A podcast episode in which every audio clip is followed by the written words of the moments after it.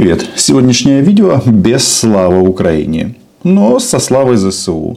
В наших парнях, в нашей армии мы абсолютно уверены. Они рано или поздно уничтожат всех российских оккупантов. Почему без славы Украине? Да потому что, вы знаете, лозунг этого канала называть вещи своими именами. И когда есть чем гордиться, об этом надо, конечно же, говорить. Но когда дело попахивает ГГГ, не очень хорошими вещами, об этом тоже надо говорить. Значит, вчера издание Bild немецкое сообщило на весь мир, что Украина скоро получит новую Мрию. И возникает вопрос, почему вдруг Бильд занимал, заинтересовался этим вопросом? Все очень просто, потому что запасная база авиакомпании Антонов находится в немецком городе Лейпциг. Так, так. И там был на днях генеральный директор государственного предприятия Антонов Евгений Гаврилов. И об этом он, очевидно, где-то что-то сказал журналистам. На самом-то деле, вот украинские средства массовой информации, когда перевели с немецкого на украинскую, оба на российскую это сообщение, самое важное, они пропустили. А я вам расскажу. Подписывайтесь на мой YouTube канал. Да, называем здесь вещи своими именами. Значит, что пропустили в украинских СМИ? Дело в том, что на самом-то деле Мрия уже продается. Каждый из вас может это сделать. В рамках работы на этой запасной базе в Лейпциге налажена продажа мерча. Например, модели Ан-225 и фотографии, чтобы привлечь дополнительные деньги и завоевать спонсоров. Смотрите, вот он, а, генеральный директор, руководитель государственного предприятия Антонова. Вот он уже с МРИ. Вот уже сейчас можно всем показывать, какие мы молодцы. Вот а украинская авиационная промышленность самая эффективная в мире. Борода подстрижена классно. Молодец, чувачело. Значит, а, что он нам рассказал? По крайней мере, что он рассказал газете «Бильд». Работы по созданию второй Марии ведутся в секретном месте. Значит, у нас там будут новые двигатели и будут использованы части пострадавшего самолета, то есть Мария-1. Очевидно, речь идет о хвостовом оперении, ну, то есть а, задняя часть самолета. Там стойки остались а, целыми. Ну, в принципе, почему бы и нет. Значит, он отметил, что вторая Мрия готова уже на 30%, стоимость работ оценивается в 500 миллионов евро. И собрать деньги на это помогает международный аэропорт Лейпциг, где временно базируется авиакомпания «Антонов». То есть я так подозреваю, международный аэропорт Лейпциг, и за что им спасибо, а, разрешает нам продавать мерч авиакомпании «Антонов» для того, чтобы мы насобирали 500 миллионов долларов или евро. Вам не кажется, что вся эта история попахивает говнецом, говнецом, а, коррупцией и другими нехорошими вещами.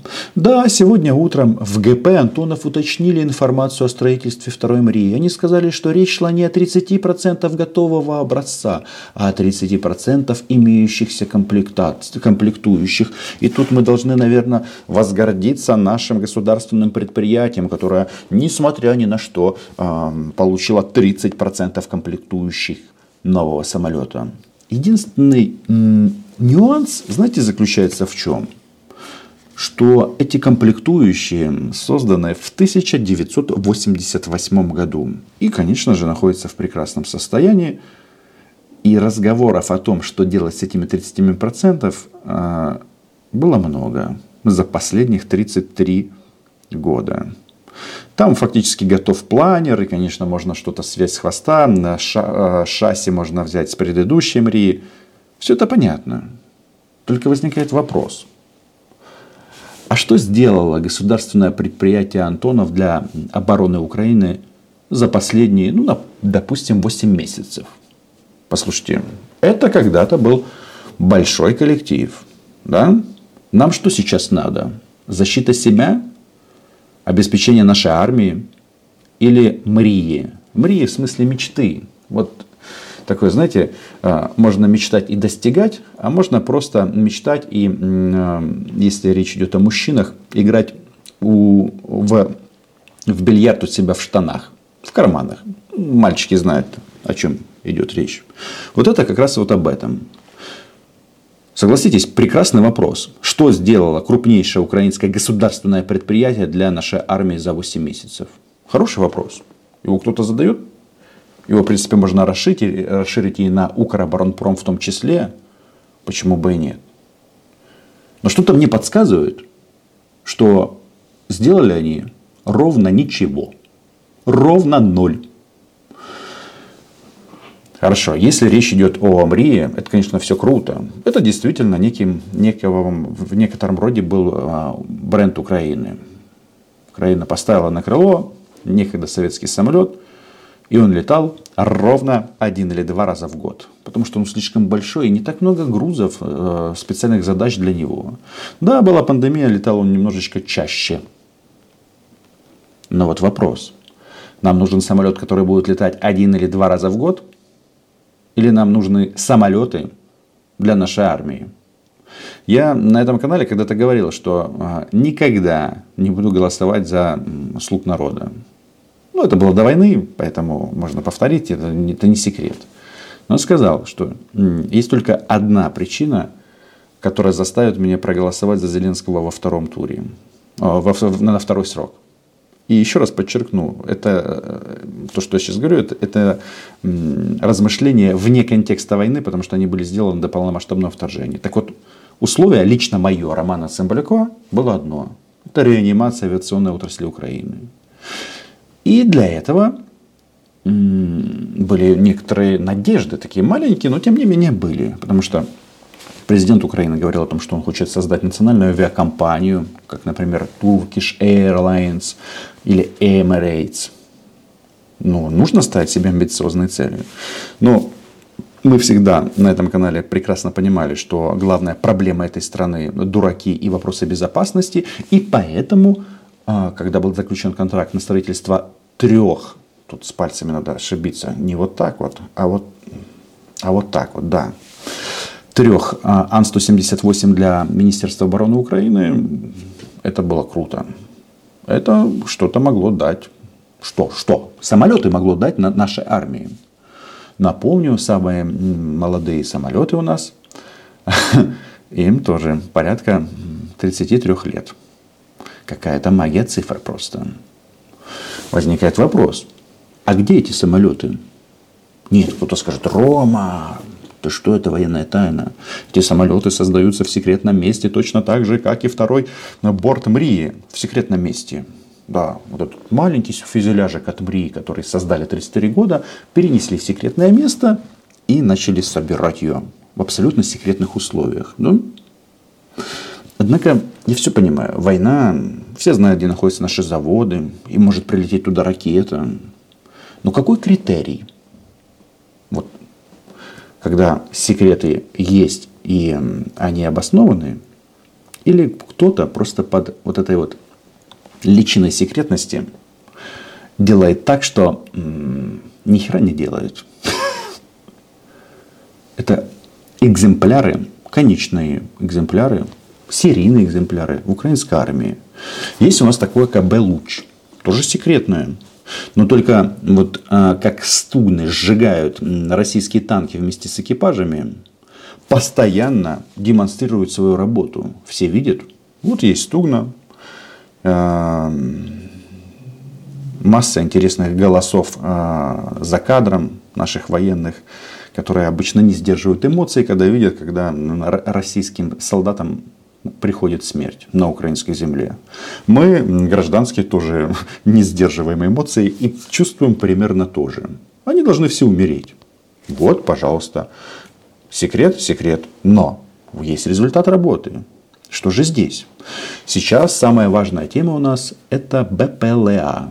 Ударные беспилотники, дроны камикадзе, квадрокоптеры, окта – а, гексакоптеры, все, все мы постоянно сбрасываемся баблишком на это. И правильно делаем.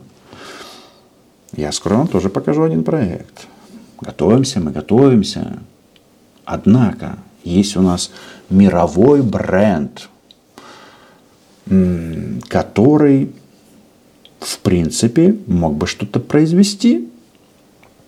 Давайте-ка посмотрим. У нас кто хотел делать беспилотники? Государственное предприятие Антонов. Значит, БПЛА с потрясающим названием «Горлица». Первый полет летательный аппарат совершил 8 ноября 2017 года. Все уже стали понимать, что за этим будущее. И в 2017 году а, были сделаны соответствующие усилия, и он полетел. Ура, ура, ура. Единственный, знаете, какой недостаток? Они в армию не долетели.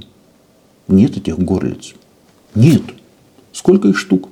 Ноль ровно ноль. Ну, конечно, кто-то скажет, особенно на ГП Антонов, что вы тут наговариваете на нас, мы лучшие менеджеры на планете. Новость от 2021 года. Горлица 2. Антонов разрабатывает аналог Байрактар ТБ-2. Горлица 1 улетела, а, а Горлица 2 рисунок вот красивый я вижу, все, два винта. Ну, еще немного, и я тоже начну гордиться. Только что-то мне подсказывает, что кто-то, когда рассказывает о производстве МРИИ, просто трендит. Чтобы мы не задались вопросом, почему ГП Антонов в Лейпциге продает мерч. Вот и все. У нас там еще был э, конкурент у Горлицы 2 Сокел 300, вид КБ Луч. Ну что-то все хорошо. Отличная модель. Нам ее показывали. Крылья, шасси. Единственное, что их нет в армии.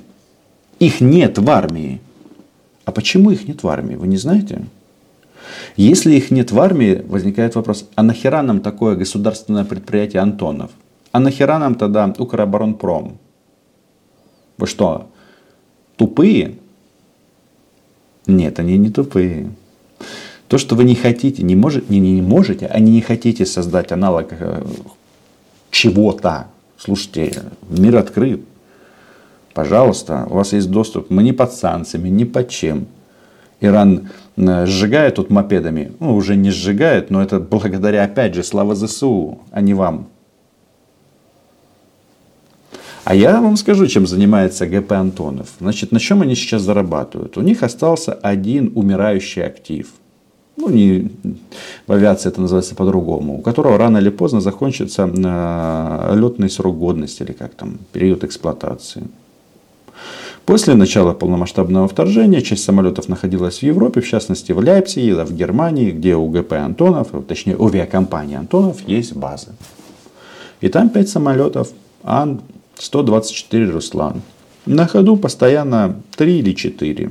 Ну, там техобслуживание, запчасти, еще там что-то. Эти самолеты, в том числе, перевозят и натовские грузы. Немножечко они возят, э, подвозят ближе к границам Украины оружие для нас. Не всегда. Масса коммерческих рейсов. И все. Все это там была так, такая сделана система, что у них там есть контракт с НАТО, по-моему, на 200 миллионов. Ну, сумму я тут э, точно не, не, не гарантирую. Ну, там нормальная сумма. И вот это они допиливают а летный срок эксплуатации рано или поздно закончится. Что придет на место Ан-124 Руслан? Ничего. Такое вот. Что делать, да? Ну, наверное, спустя 8 месяцев после вторжения надо поставить вопрос. Ребят, я все понимаю, что мы рассчитываем на наших западных партнеров, клянчим зенитно-ракетные комплексы, ракеты на 300 километров, атакамс. А вот вопрос, а почему мы клянчим? Почему? Почему у нас нет своего? Каждый об этом думает, подписывается на мой YouTube канал, пишет в комментариях свои мысли. А я делюсь своей. Все-таки нужно звонить Эммануэлю, Эммануэлю Макрону в Париж и сказать, Эммануэль, пришли, пожалуйста, нам из музея одну гильотину. Она у нас будет блуждать между разными регионами Украины и делать свое важное дело – очищение. Как-то так. Вот поэтому видео без слава Украине. Хотя, конечно же, Украина была, є и буде. Кто будет в Лейпциге, сделайте пару фоток из магазина мерча ГП Антонова. Все-таки это их единственное достижение. Чао.